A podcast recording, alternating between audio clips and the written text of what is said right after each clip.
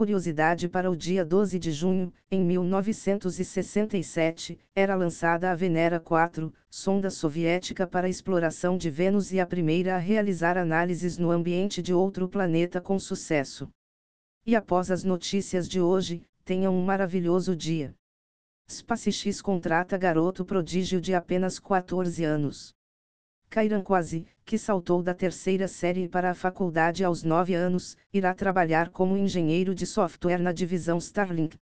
Aos 10 anos, Quasi também trabalhou no laboratório de pesquisa da Intel. As informações são do site Yahoo News. GitHub Copilot estaria fazendo pequenas alterações em códigos gerados para evitar plágio.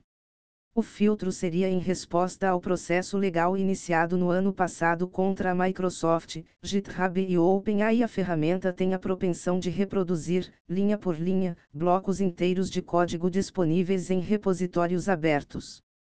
As informações são do site The Register. Criador do JSON continua duras críticas ao JavaScript.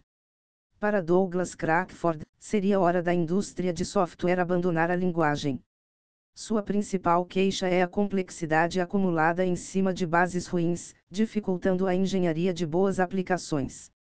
Crackford já havia feito críticas similares no ano passado, mas entende que será muito difícil substituir o JavaScript. As informações são do site Browser Tech Digest.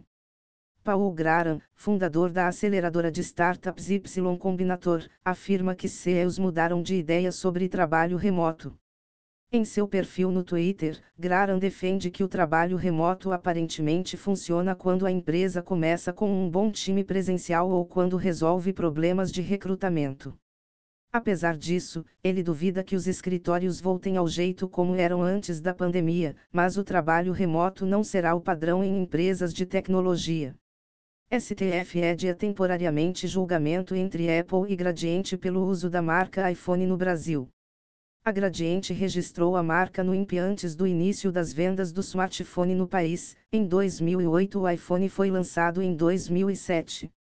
Até o momento, a votação está empatada, com dois votos a dois. As informações são do site Convergência Digital. Pesquisadores descobrem quatro vulnerabilidades críticas no jogo Counter-Strike Global Offensive 2 pontos. Combinadas, as falhas permitiam a execução de código remota. O PEC de correção foi emitido somente 13 meses após a Valve ser notificada do problema, depois da ameaça de uma divulgação completa. As informações são do blog da Neldimi. E as geradoras de código podem tornar o trabalho de programadores ainda mais complicado, discutem especialistas. Uma das maiores preocupações seria o fenômeno chamado code sprawl, um crescimento desordenado das bases de código, dificultando o gerenciamento de tudo que está em produção. Outro problema será o aumento de responsabilidades em cima de cada desenvolvedor, que precisarão de novas especializações, como em machine learning, ciência de dados e QA. As informações são do site ZDNet. Até mais. Thank